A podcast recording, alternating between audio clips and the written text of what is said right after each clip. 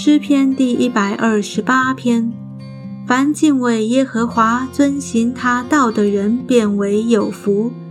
你要吃劳碌得来的，你要享福，事情顺利。